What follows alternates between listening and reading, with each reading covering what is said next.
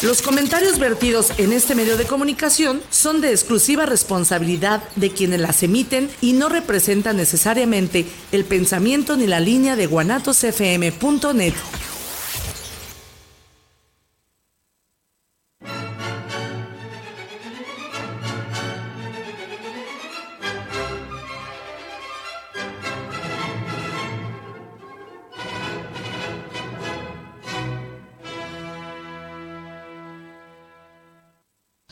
Hola, buenas noches, bienvenidos una vez más a este su programa Cuestionándonos. ¿Qué tal? ¿Cómo ha estado la semana para todos ustedes allá en casita? El día de hoy, y como es costumbre, cada segundo viernes de cada mes nos va a estar acompañando Manuel Regalado. Manuel, ¿cómo estás, amiguito? Muy bien, Anita, gracias otra vez por invitarme. Qué rápido y qué emoción, ¿eh? ¿Estás emocionado? Sí, sí, sí, por la invitada.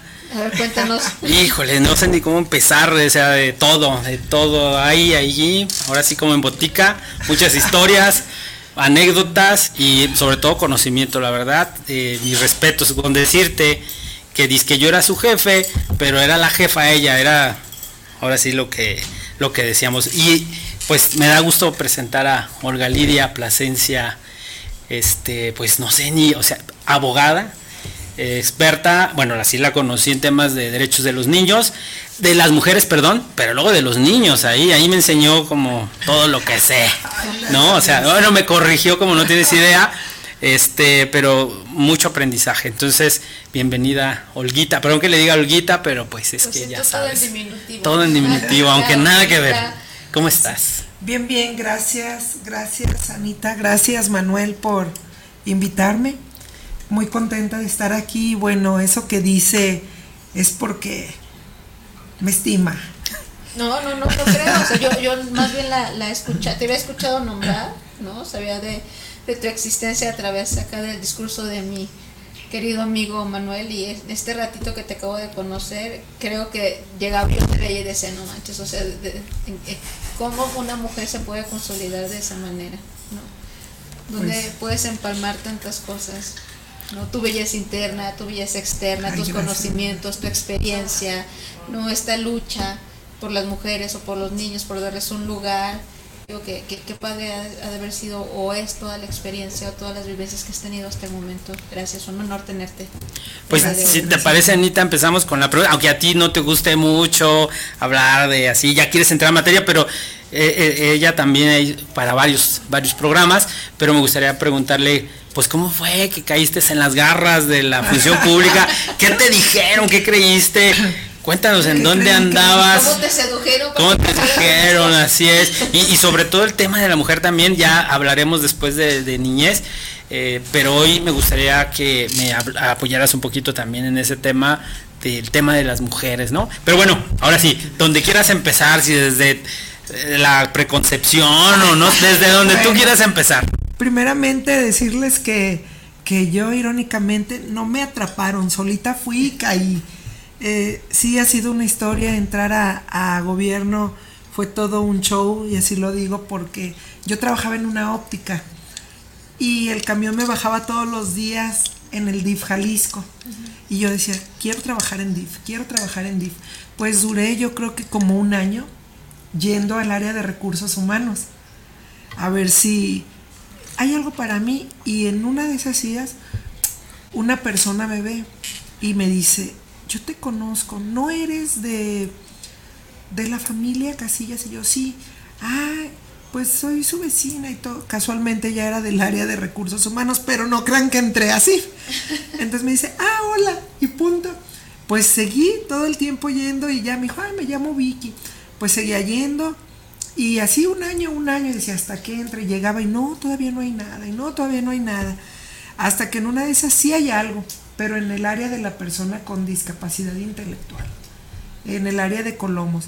Y así es como ingreso yo a gobierno, pero ingreso cargando telas, dijeron yo, cargando telas porque empecé en el almacén cargando telas. Y me decían, pues nada más eh, en un área de almacén y hay que cargar telas. Y es, ah, ¿qué importa?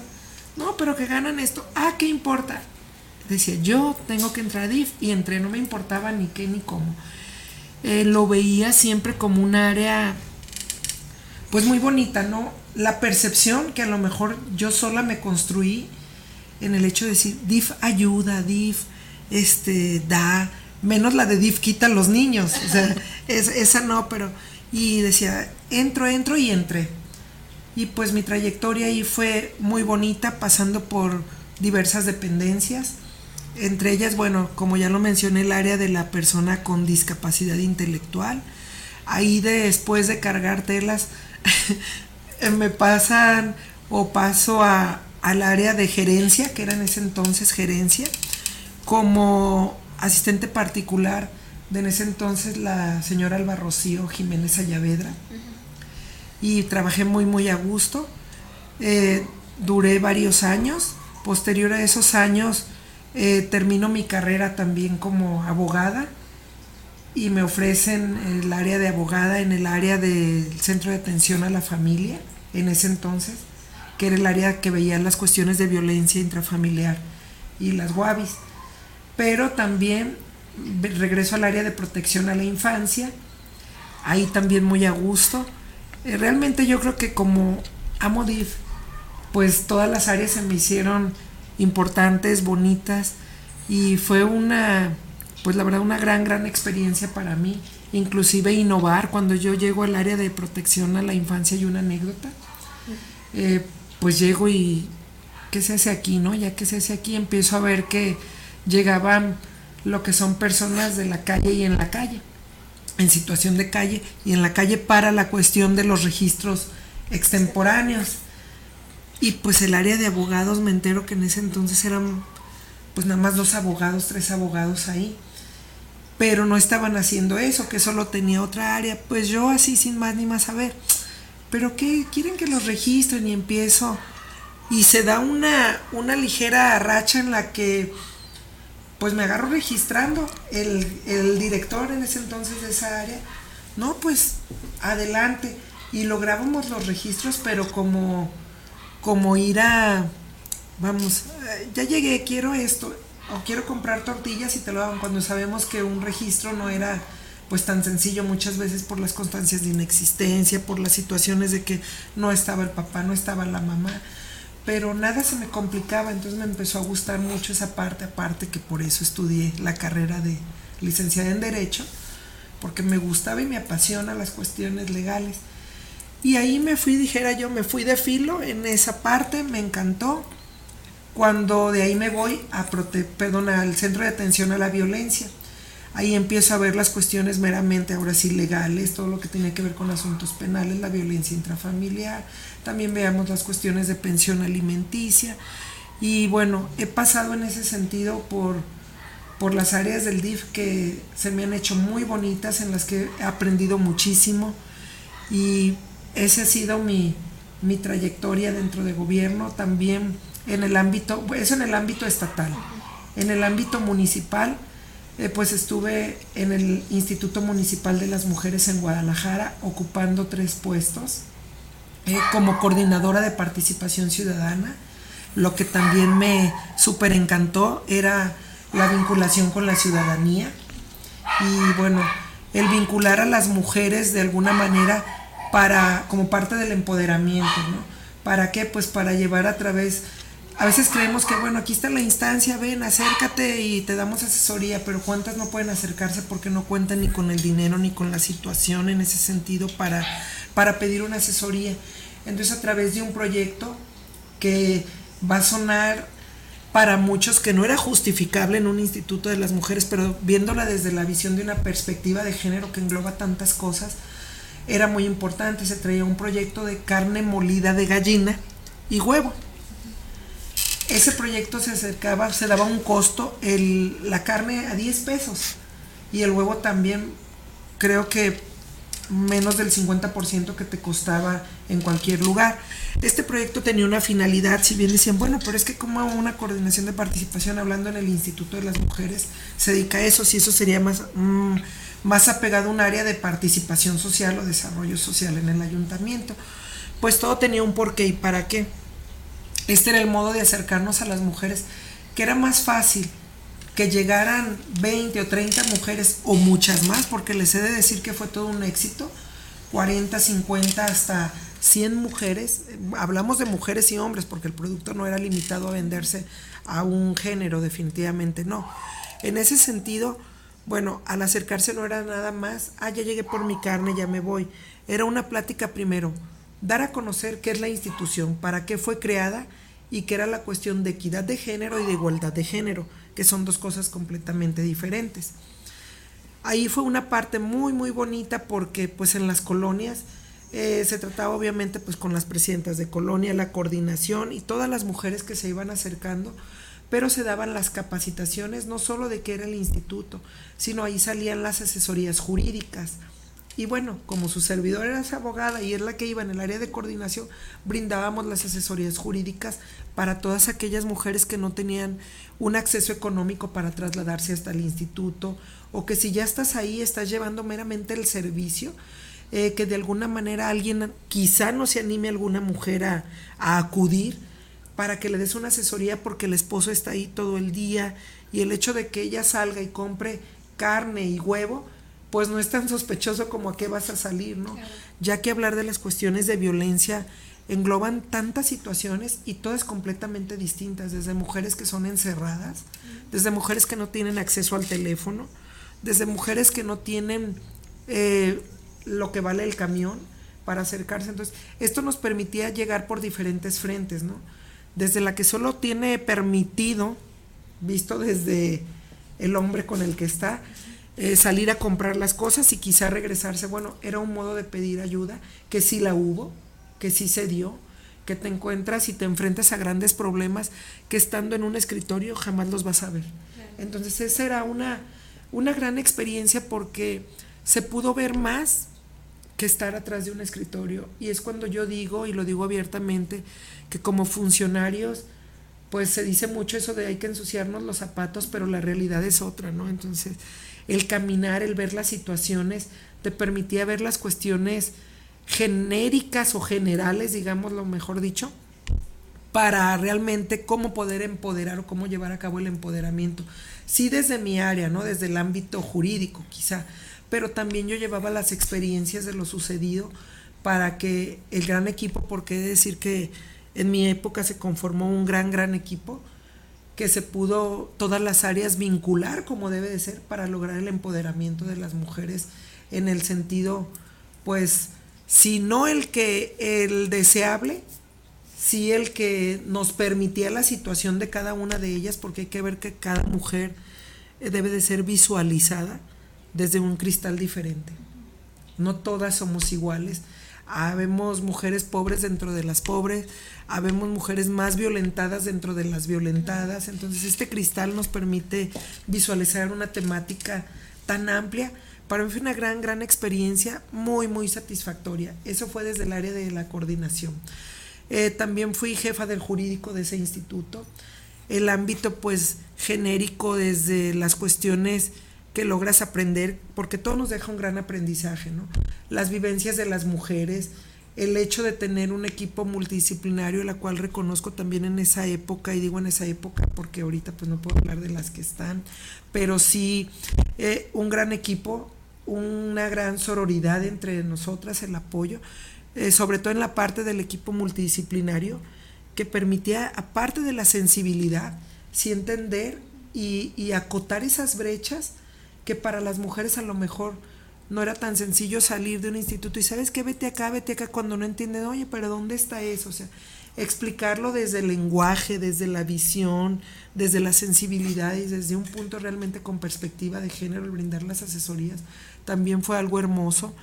También algo que, que bueno, sí llega en un momento dado a, a tocar esa parte de ti de tanta situación que se vive desde abusos sexuales, eh, de poder, de todo tipo y de propias compañeras, ¿no? Que venían de otras dependencias. Eh, también tuve, pues, el, dijera yo, el gusto y el honor de capacitar a la gran mayoría, si no puedo decir que un 80 o 90% del ayuntamiento de Guadalajara en todo lo que fueron los mercados municipales y otras dependencias en el tema de hostigamiento, acoso sexual laboral y hostigamiento. Entonces también eso te deja una gran experiencia porque Eh, la campaña fue realizada en equipos, y he de decirlo, pero las capacitaciones era el área de educación y su servidora, que dejó una experiencia enorme, enorme desde visiones cercanas, por eso siempre he dicho que, que el trabajar en estos temas que tienen que ver con labor social, con cuestiones sociales, con temas vulnerables, con situaciones que a lo mejor no son vulnerables, pero que son temas sociales delicados o de mucha sensibilización, yo creo que deja en cada uno de los servidores públicos una huella cuando se trabaja con la pasión, con el corazón y con la convicción. Esa fue otra de las áreas. Y la otra, bueno, tuve la fortuna de ser titular del Instituto Municipal también de las Mujeres en Guadalajara en su calidad de encargada de despacho, lo que también me permitió ver eh, diferentes áreas. Sí, a lo mejor desde lo jurídico venía viendo algunas situaciones, desde coordinación otra, pero el corto tiempo que fui encargada de despacho me permitió visualizar el instituto de una manera realmente pues grande y con muchas cosas que se pueden hacer aún por las mujeres porque esta lucha no termina, es una lucha constante. Eso ha sido mi paso por el gobierno tanto municipal como estatal y ha dejado grandes experiencias, también grandes anécdotas. Es de repente dentro de las anécdotas puedo decirte que situaciones en las que te encuentras hasta con hacer del baño y sí, las jefas, eh, perdón, las eh, presidentas de colonia, siempre todas súper lindas, súper amables. Había una red y llegas, pues obviamente aquí está el baño, aquí está esto, pero que te da pena porque a lo mejor ese día si tomaste mucha agua, pues vas a entrar más veces y ching, van a decir que qué traigo, no, pues ni modo, pásate y 50 veces o de repente vas en trayecto y, ay, ya te dio retortijón y entonces, eh, o sea, miles de anécdotas que te puedo contar o tienes que llegar y por algo sí suele suceder la de el vehículo se averió y ya sabes que la gente te está esperando porque para esto previamente lleva un trabajo, todo, todo lo que te estoy hablando, perdón, al menos en el área de participación, pues lleva un trabajo previo. No llegabas con la camioneta, no llegabas con los productos el mismo día, estaba el perifoneo, estaba la cuestión de ir previamente a visitar un grupo de mujeres, el decirles para que fueran nuestra red. De ahí se organiza pues el grupo de, de la red de mujeres que ya venía trabajándose pues años antes de que yo entrara, pero este grupo era realmente pues toda una magia, ¿no? Desde asistir a las capacitaciones se vuelven replicadoras de los temas, te detectan mujeres que necesitan de nuestro apoyo en diferentes sentidos. Entonces, de verdad que se, que se muestra la sororidad cuando trabajas tan de cerca, pero sobre todo cuando trabajas en lo que es campo, en lo que es territorio, en lo que se vive. Siempre he dicho que legislar desde un escritorio no es lo mismo que trabajar en los asuntos realmente de campo, ¿no? Y, y hablo de legislar porque nuestras leyes vienen generalmente, y si he de decirlo, pues quizá no de personas que tengan la experiencia desde campo, que también aquí, bueno, agradezco la fortuna que, que empecé, como dije, cargándotelas. Y cargándotelas, pues me fui enseñando a, a todo, ¿no? Poco a poco, pero que también eso no demerita el trabajo que hacen nuestros legisladores en algunas cuestiones que realmente son acertadas y para eso existen pues las mesas, las mesas de trabajo en las diferentes temáticas que se han tocado. Existe, como ustedes saben, pues la cuestión de, la regidora encargada de, los temas de género, la sensibilización y no solo eso, sino también la cuestión en el área de, de, Congreso del Estado, lo que es la diputada encargada de los temas de género. Entonces se vinculan tanto con los institutos y todo, y se logra hacer buen trabajo, se logra ir avanzando poco a poco, los retos siguen siendo grandes, pero pues aquí estamos en ese paso y en esa trayectoria. Sí, oye, no te quería interrumpir, pero bueno, anécdotas, quiero que cuentes la del caballo, pues, porque digo, esa es una, pero este, sí, ves que Olguita llega con su lata pateada también. A, Olga dile dónde ella, aunque no sepa, ella va a llegar, ¿no? ¿Cómo? Ella se encarga. Y, y, y después de tu anécdota, o bueno, antes, si no la quieres contar, no importa, pero ¿qué, ¿cómo ves? O sea, la, la pregunta sería, después de la anécdota sería pues ¿cómo ves aquí en, Jalisco? ¿Cuál es el reto ¿no? en tema de mujeres? Ya que hablas acerca de, la legislación, porque a mí me consta, ella lee, o sea, lee. Y eso, híjole, van a decir, pues todos leen, no, no todos leen. interpreta y propone, es decir, soluciona.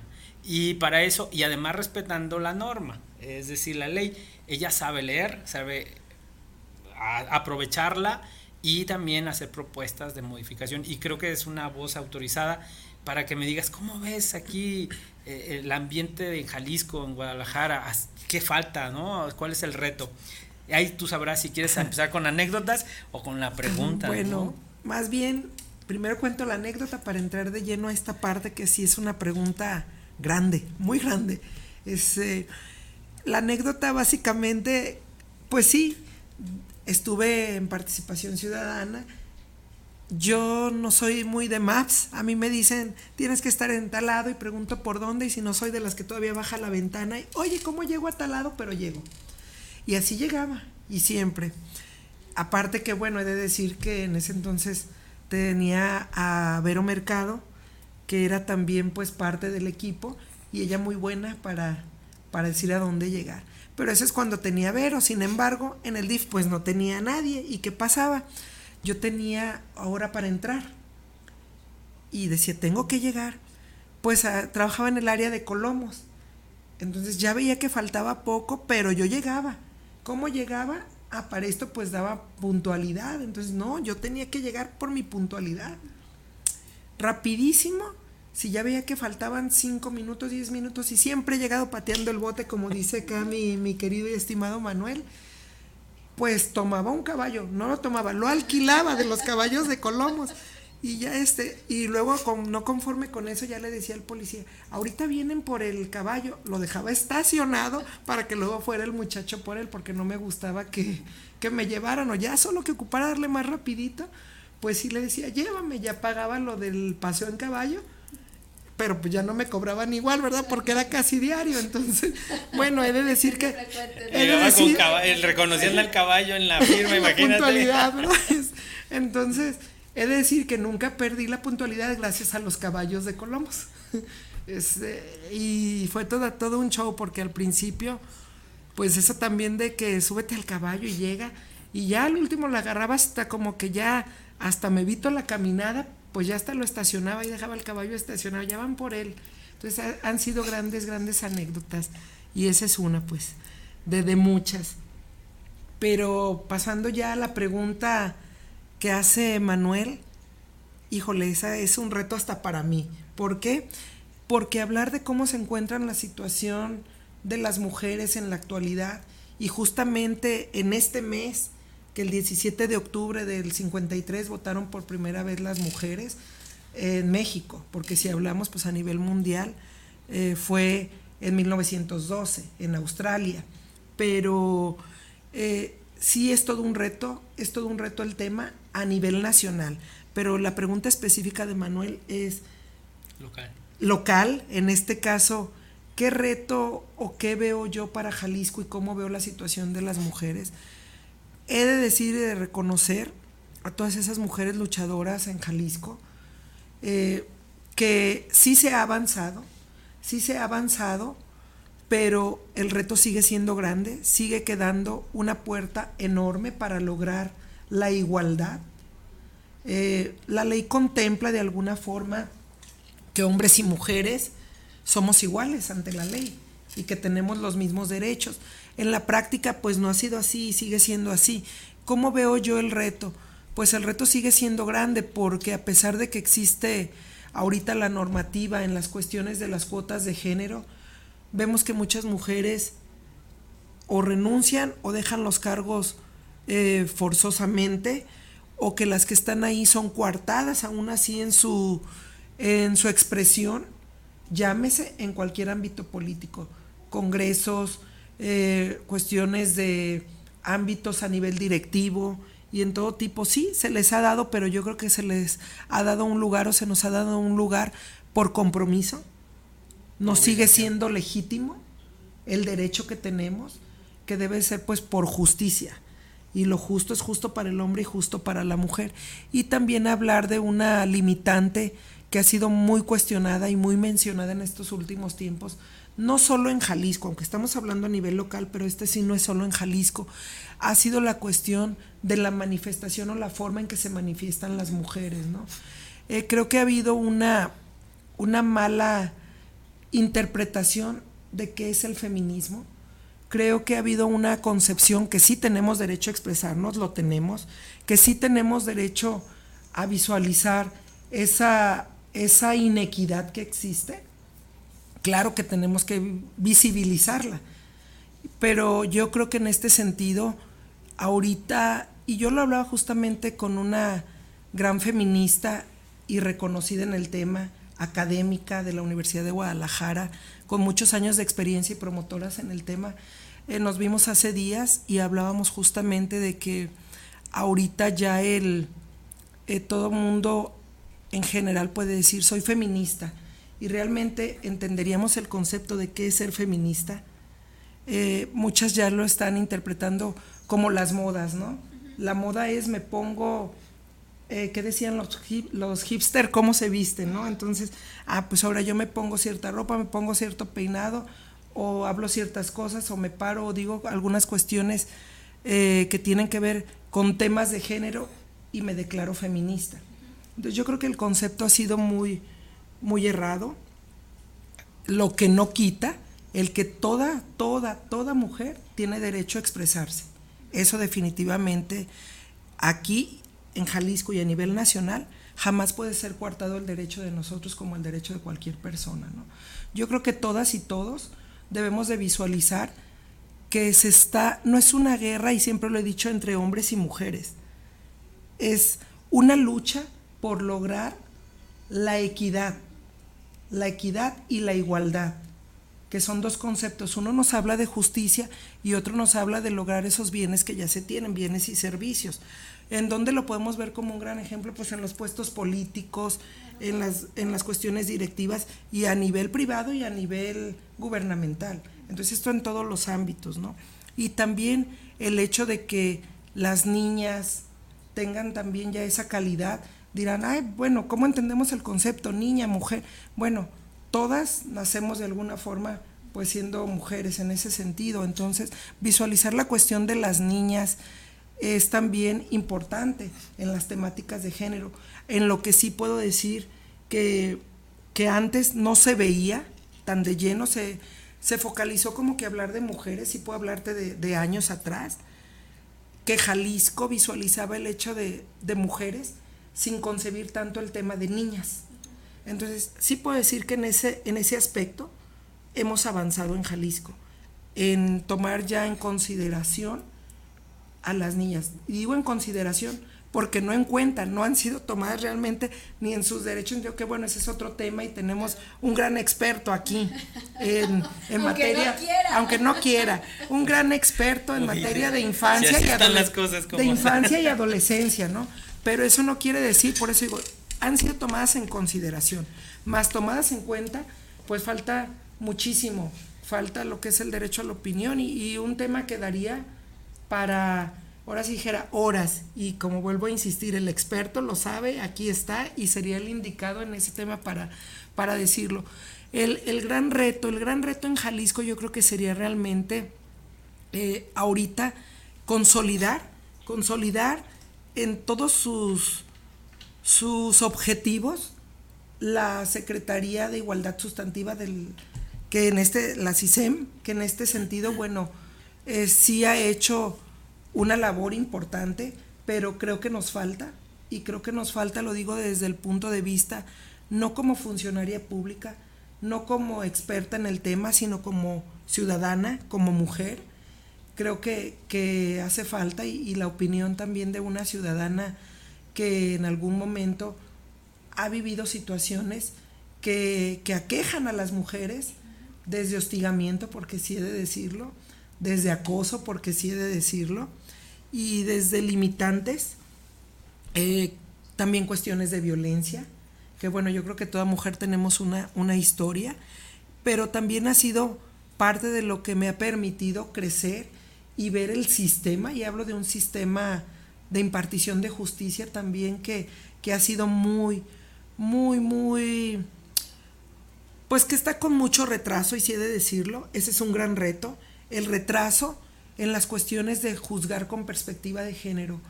Creo, y lo voy a decir abiertamente, que las áreas que se encuentran ahorita en impartición de justicia eh, para las mujeres, por más cursos, por más capacitaciones, por más situaciones que se han dado, creo que no ha sido muy rentable o muy permeable a todas las mujeres jaliscienses por una situación, porque hoy tenemos una persona en el centro de justicia, llámese Ministerio Público, actuario, secretario cualquier funcionario del Centro de Justicia para las Mujeres, pero ese Ministerio Público o ese Ministerio Público viene de otras áreas que generalmente han sido, pues no por mencionar algunas, ¿no? Robo a vehículos o puesto de socorros o situaciones, y que no traemos esa parte de sensibilización y de preparación de un gran reto en el tema de la atención con perspectiva de género,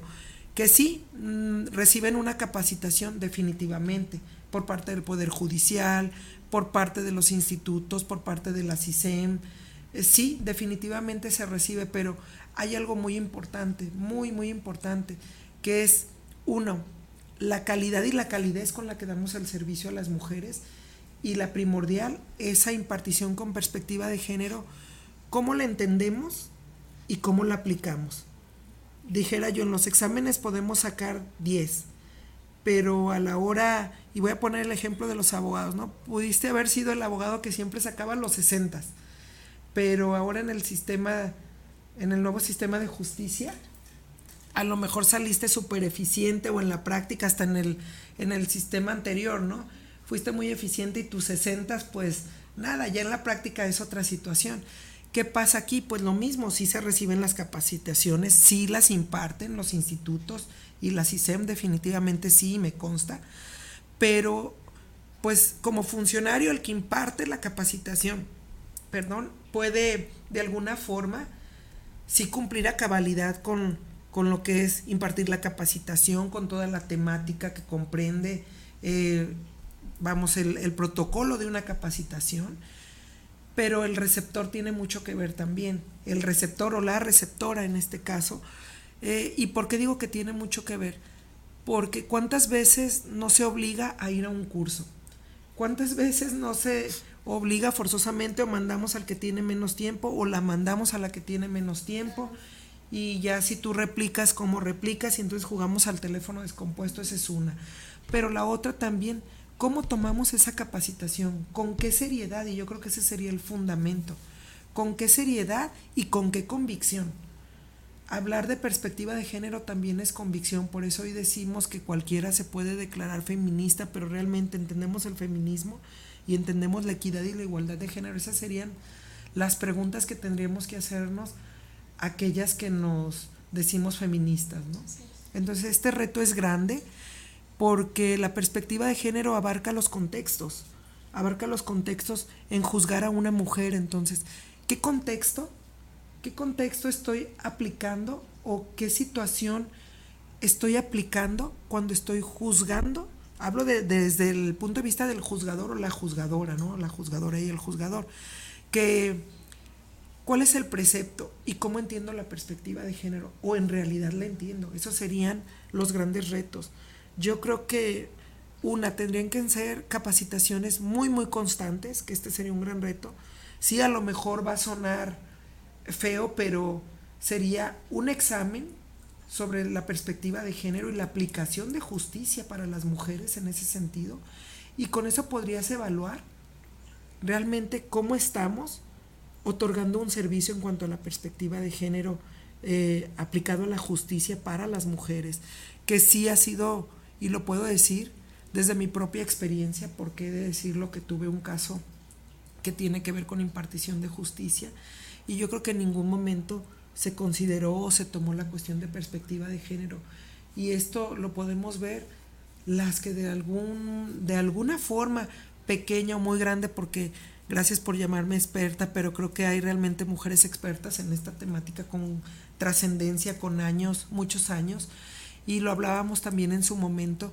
Yo creo que, que cuando tú juzgas ya con un ritmo habitual, estás perdiendo desde ahí la óptica, y creo que se sigue juzgando bajo ese ritmo y no bajo la cuestión de una perspectiva de género. Entonces, sí hay mucho que hacer. El reto en Jalisco yo lo vería principalmente en ese tema, en impartición de justicia. ¿Por qué hablo de impartición de justicia como tema principal y como reto de Jalisco?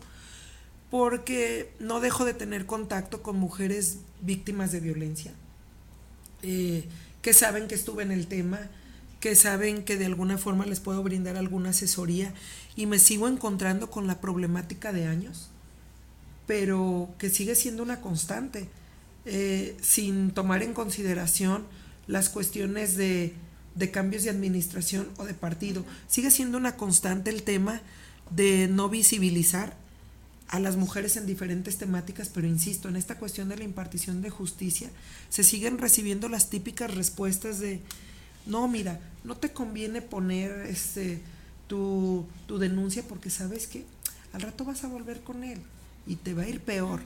Esa es una de las respuestas que hoy en día se siguen recibiendo por funcionarias y funcionarios que están en el tema de impartición de justicia.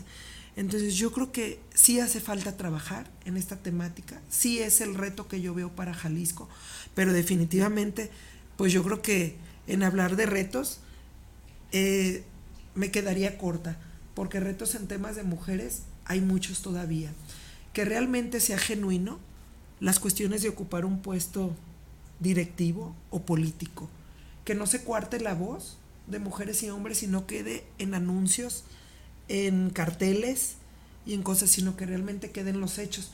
Y en los hechos, aún así escuchamos que por cumplir cuotas de género se ponen nada más, o sea, vuelvo a insistir, por compromisos, por compromisos que la propia ley impone, pero no por, por cuestiones genuinas. Entonces, sí falta trabajar, definitivamente, sí falta hacer mucho, pero también esto no quiere decir que, que no se esté avanzando, que vamos a paso lento pero firme, pero falta mucho, mucho que hacer en esta cuestión de, de tema de mujeres.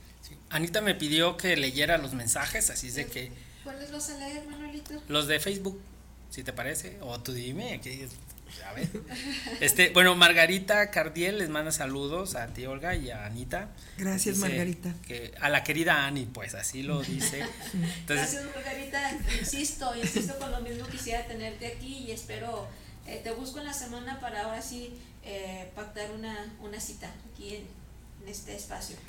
Perdón, perdón, perdón, Manuelito. Margarita, un gusto saludarte y justo, justo, yo creo que hablaba de mujeres realmente con gran trayectoria, gran experiencia y he de decirles, y aquí voy a hacer un corte comercial de la gran Margarita Cardiel con, con experiencia, igual que hablaba de, de, que estuviera por acá también la maestra Ángeles González, eh, grandes expertas en el tema, maestras que van dejando huella y reconocidas pues en esta temática. Para que nos acompañen. Para que las inviten, por favor. Tenerlas aquí, este, y, y, no nada más como en esta parte de eh, por compromiso, ¿no? Sino porque también creo que son portavoces de otras voces. Así es, así es, y grandes voces. Y grandes voces, ¿no? Entonces sí valdría la pena, este que la gente las escuche, que conozcan lo que hacen, ¿no? Porque creo que de esa manera es como las mujeres logramos identificarnos con otras mujeres que están en pie de lucha, pues, ¿no? Buscando un lugar en una, en una sociedad eh, machista. Así es, definitivamente todo un tema porque seguimos justamente lo decía Anita, ¿no? Con esas cuestiones de machismo, con las cuestiones patriarcales, esa cultura que, que es difícil Decía alguien por ahí, también psicólogo, que para muchas personas es no es muy del agrado escuchar la palabra reeducar y yo estoy de acuerdo en que no es reeducar, es simplemente cambiar esa parte de la construcción social y ver la, la perspectiva de género desde otro ámbito y no una lucha entre hombres y mujeres, como ya lo decía, ¿no? Pero grandes portavoces que, que pueden seguir este tema por horas y horas pues las tenemos. Grandes mujeres que aquí en Jalisco justamente han luchado y que seguimos viendo que los retos pues siguen siendo enormes y sigue faltando. María Ulloa te manda saludos y a mí también, gracias, gracias. Mari, gracias Mari. Mi Mari, otra querida por acá, que también debe de estar. Que, nos venga a visitar para que platique qué anda haciendo. Itzel Chávez te manda saludos, Ana. Como siempre, un placer eh, compartir temas, dice, ¿no? Con ustedes. A, Itzel le dejé, este, le encomendé que viera este, este programa porque eh, tiene una historia de vida donde ha sido este una situación muy difícil para no ventilar, pero ella sueña con ser abogada, ¿no? Entonces yo le dije, tienes que verlo, ¿no? Itzel, eh, todo el mundo empieza desde abajo muñeca, ¿no? Este, todo el mundo empieza con un sueño. No, aquí tú empezaste cargando telas y no imaginabas a dónde ibas a, parar, pero eso también se trata de la fuerza femenina, pues no la fuerza de mujer. Así es, así es. Definitivamente, pues para Itzel, qué bueno que nos está escuchando porque sí, es un reto, pero es un reto con, una misma y la verdad es que créeme que, que todo se puede se puede lograr y no hay limitantes. Siempre he dicho que las limitantes están en la mente de cada persona, hablando en todas las temáticas, porque pues pudiera seguir con esta cuestión de, género en muchos ámbitos, ahora en el ámbito de salud, que también es una de las cuestiones que estoy viviendo y padeciendo. Eh, hablar también de estas cuestiones de perspectiva de género, de igualdad, de equidad, pues sabemos que no es en un ámbito, no es en el ámbito político como generalmente escuchamos o, trabajamos, que no es en el ámbito de cuestiones directivas, sino también en los ámbitos de salud. Actualmente yo vivo una situación de cáncer que estamos en, en el tema de, en el mes de la prevención del cáncer a nivel mundial de mama específicamente.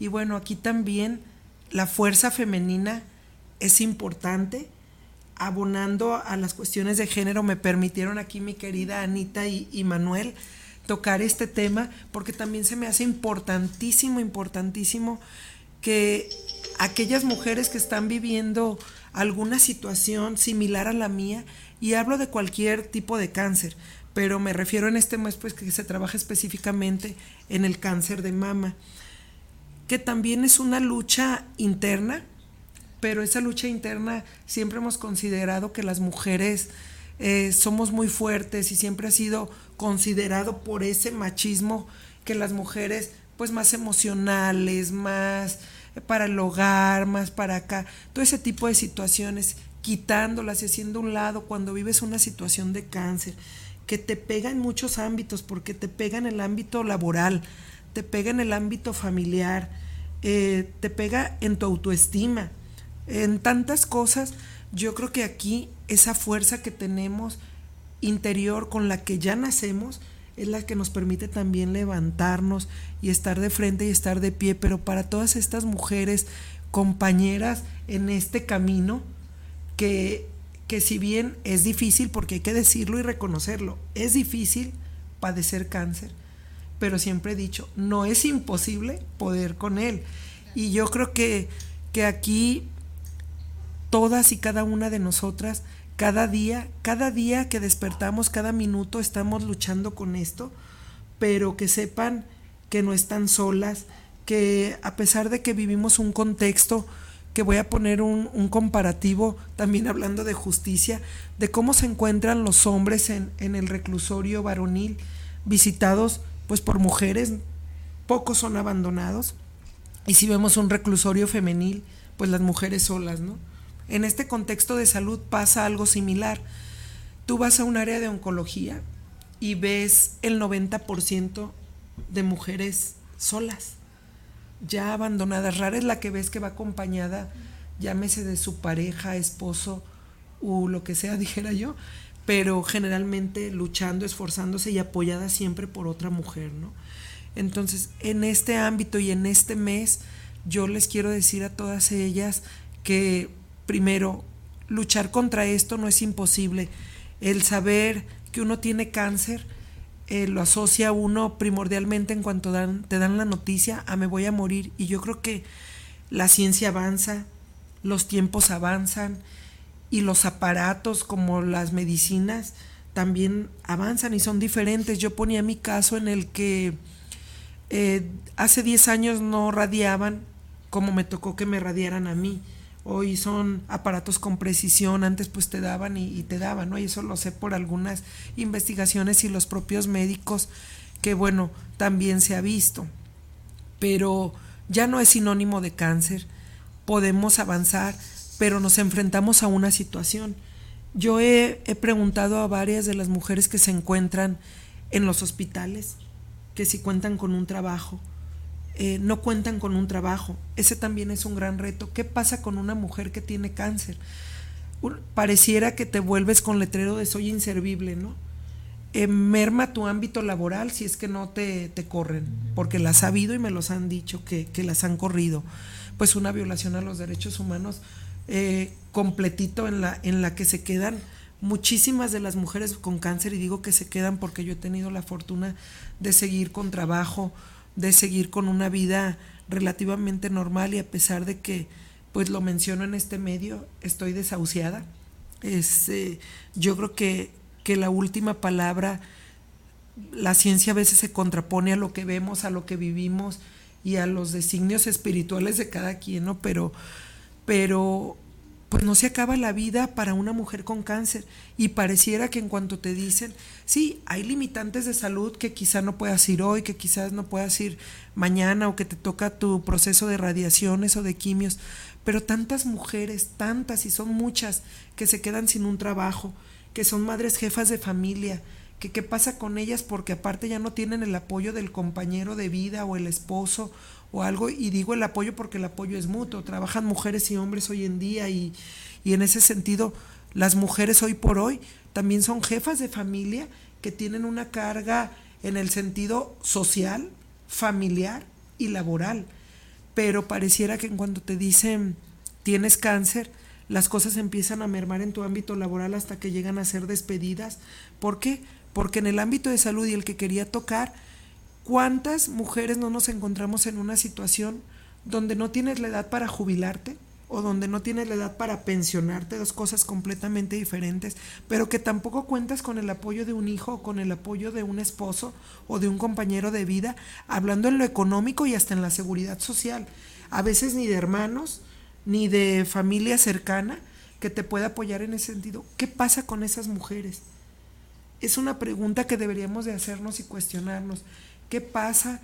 ¿Cómo legislar también a favor de las mujeres en ese tema, ¿no? En los temas de salud, que no solo es el cáncer, hay muchos otros temas que son enfermedades degenerativas, pero que si la mujer hoy por hoy se sostiene de lo que vive y eso se le acaba, ¿qué pasa, no? Yo creo que, que en todos los ámbitos falta y falta mucho. El reto en Jalisco, y tú lo decías, ¿cuál es ese reto? Bueno, realmente trabajar y trabajar con conciencia, con convicción, eh, luchar contra el monstruo político con que nos hemos enfrentado cada sexenio, cada trienio, con esos cambios de administración en todos los tipos de dependencias, el volver a capacitar a personas que quizá por primera vez van entrando a ámbitos gubernamentales que afortunado o desafortunadamente te toca compartir eh, capacitaciones en temas que no son como ir y, elaborar una presentación y el día de mañana ya estoy capacitando, ¿no? Sino que te han llevado años construir, entender las situaciones, la conceptualización y realmente los avances que se han hecho. Sí tiene un gran reto Jalisco, tiene, tiene deudas pendientes, tiene deudas pendientes con las mujeres y grandes en todos los ámbitos, vuelvo a repetir, político, social, familiar, de salud y demás, dijera yo. Eh, da para mucho el tema y insisto, expertas en el tema, hay muchísimas que reconozco que han sido maestras para mí, que han dejado grandes huellas y que siguen luchando por cada vez ir aportando ese grano de arena hasta llegar a lograr la igualdad entre mujeres y hombres, ¿no? Pues es lo que pudiera decir. Qué bonito, qué bonito todo lo que nos platicas en Yo te quise hacer una pregunta eh, un tanto personal, más allá de toda la experiencia laboral que tienes, pero sí este, me gustaría saber qué, qué has aprendido de ti misma como mujer en todo este andar, ¿no? en la lucha con, por las mujeres, ¿no? este, siendo portavoz, siendo estandarte de, de, ellas. ¿no? ¿Qué, qué, qué has aprendido de ti? que he aprendido de mí misma, eh, primeramente he crecido, eh, bueno, soy muy alta, en, en ese sentido ya no he crecido, en ese sentido ya crecí, pero he crecido en la parte profesional, he crecido en la parte emocional y, gracias a ellas, a través de sus vivencias, a través de las experiencias, de las satisfacciones y los retos a los que me he enfrentado, he aprendido algo primordial, he aprendido a amarme, he aprendido, a mí si me preguntaran, ¿qué te dejó un tema o los temas de género? ¿Qué han dejado en tu persona que básicamente, bueno, la asocio a tu pregunta?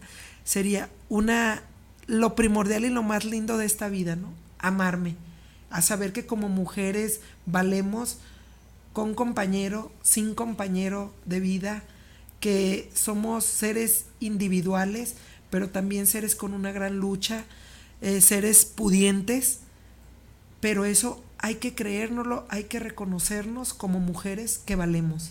Y entonces con esa parte y ese amor propio y esa autoestima, creo que podemos vencer cualquier reto, ya sea de salud, ya sea laboral o el que te ponga la vida y en esta parte espiritual en el que cree cada quien, en el Dios que crean, siempre he dicho Dios piedra, Dios pero también he crecido en la parte espiritual y he crecido en la parte de tener más sensibilidad en comprender que detrás de cada mujer hay una historia, que detrás de cada mujer hay, hay un paso que ha dolido, en diferentes ámbitos, puede ser familiar, puede ser laboral, y en no juzgar, esa también es una parte muy importante.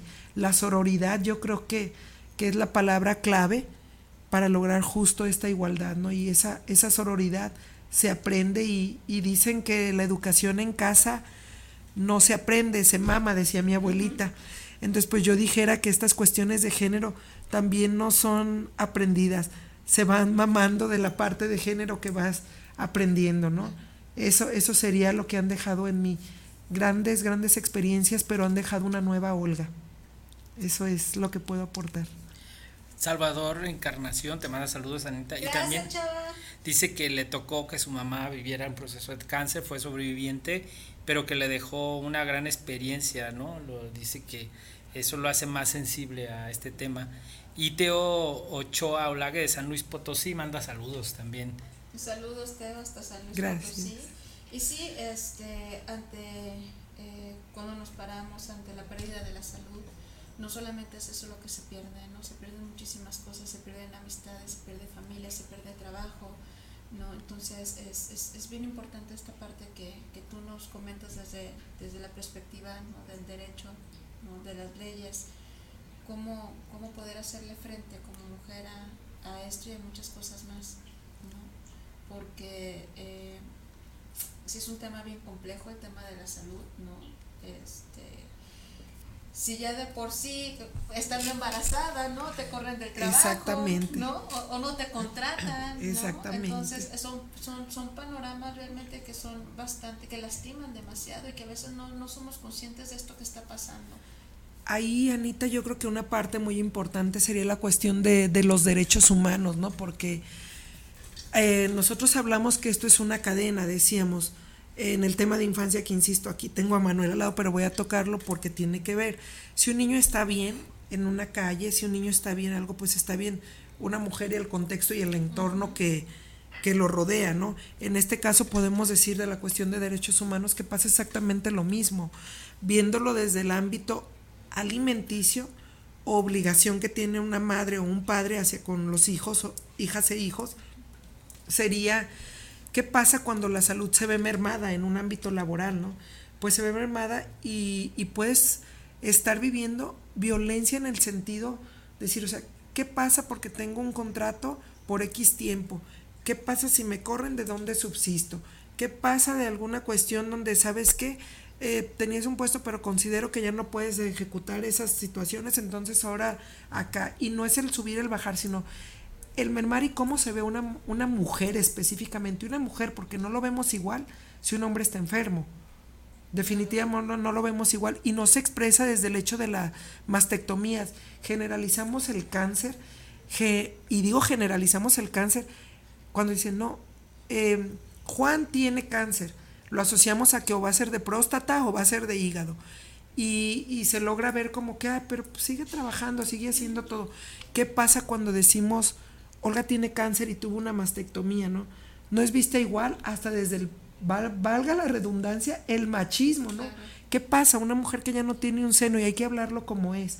¿Cómo, cómo se deja y cómo se degrada la mujer por un físico? Ah, eh, en todos los ámbitos, o sea, te pegan todos, por eso decía, pero, pero sí en el ámbito laboral, yo creo que es donde más merman las situaciones porque eh, violentas un derecho fundamental de alguien que, que se sostiene y que vive de eso y que entonces al dejarla sin ese sostén pierde la seguridad social. Al perder la seguridad social no solo perdió esa parte, sino que ya no tiene para sostenerse ni para pagarlo ella por sí misma. ¿Qué pasa si tiene hijas e hijos? Pues ya no tiene para la cuestión de alimentación, y más ahora que un gran porcentaje hablamos de jefas de familia, ¿no? Sí, sí es una un gran reto el ver la cuestión legal, el ver en el Congreso del Estado de Jalisco qué pasa en el caso de mujeres que viven una situación y que no solo se vea en el mes de octubre, sino quede plasmado en una legislación el apoyo realmente a las mujeres en ese sentido. El, visibilizar que una mujer ni es menos porque tiene cáncer, ni queda inservible. A menos que, bueno, si hay una situación que, tengamos que ser francas, ¿no? Eh, si bien el cáncer es todo un reto para aquellas que lo vivimos, también es todo un reto en la incertidumbre de decir, ¿qué pasa si mañana ya no carbura mi cerebro, no? Ah, pues bueno, pero el mañana, y entonces hasta que una, una mujer en ese sentido diga por sí misma, bajo un dictamen, que ya no es capaz de, elaborar por X o por Y, pues entonces quizás tomar esas determinaciones o el tipo de situaciones en todos los sentidos. Y lo digo nuevamente porque lo he escuchado de viva voz de mujeres que han sido compañeras en este camino de, de cáncer y que, que, me comentan, eres muy afortunada porque tienes trabajo. Y sí, considero ser muy afortunada porque hasta las mujeres en ese sentido estamos invisibilizadas, ¿no? Y es todo un reto también en el tema de salud, reconocerlo. Hablaba yo hace 15 días que en el centro médico, específicamente en el área de gineonco, pues resulta que los hombres entran ahora de visita, ¿no? Pero no te puedes quedar a dormir. Y si tú eres la única persona que tiene esa mujer para que te cuide, por X y Y no tiene más familiares, que ya sucedió y también me lo manifestaron, no puede entrar a cuidarte ni aunque digas que es el único, porque no se permite la entrada a hombres.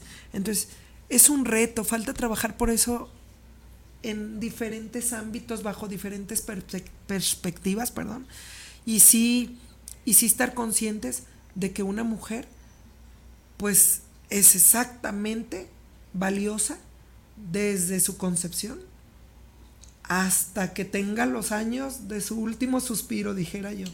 Entonces, sí, sí, es, es reto, es todo un reto para Jalisco, muchos, muchos temas. Pues una hora no basta, digo, Normita, Norma Villafaña, perdón, te manda saludos, les manda saludos, te echa porras. Un abrazo.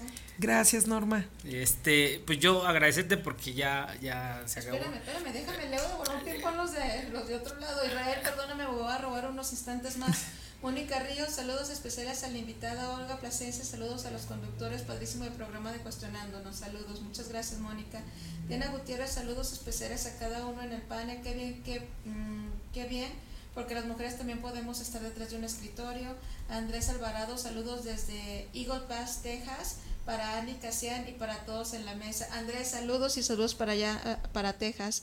Valeria Hernández, saludos para Annie Ontiveros y para todas las mujeres. Todas las mujeres somos fregonas cuando nos lo proponemos, dejemos de actos vandálicos y demostremos cómo, cómo demostremos con lo que sabemos hacer. Pilar Gutiérrez, la mujer en el ámbito administrativo de una gran calidad y un gran aporte. Esos fueron los comentarios por aquí. Ahora sí, vayámonos despidiendo. Pues yo agradecerte. O sea, hay muchos temas. Ojalá que luego nos acompañes ya en un tema más específico, pero me gusta que se presenten primero y que vean la calidad de gente, porque te traigo a funcionarios, pero que no llegaron por pegar calcas. Eso es importante, ¿no? Gracias, gracias, Olguita. Muchas gracias, Olga, por, por darte tiempo de estar hoy aquí, compartirnos tu experiencia eh, y cuantas veces más quieras venir, aquí hay un espacio siempre para, para ti. Gracias, gracias Anita, gracias Manuel y bueno, gracias a, a todas y todos los que nos estuvieron escuchando y definitivamente la mujer aporta en todos los ámbitos. La mujer es valiosa en todos los ámbitos y bueno, chingona siempre. Claro. Muchas gracias a todos los que nos acompañaron en el día de hoy. Muchas gracias a todos mis amigos que no los puedo nombrar, pero que vi que estaban eh, viéndonos a través de la FamePage. Saludos a los familiares, a las personas que nos escuchan y este programa está hecho para ustedes y por ustedes. Muchísimas gracias. Hasta luego. Un besote. Gracias.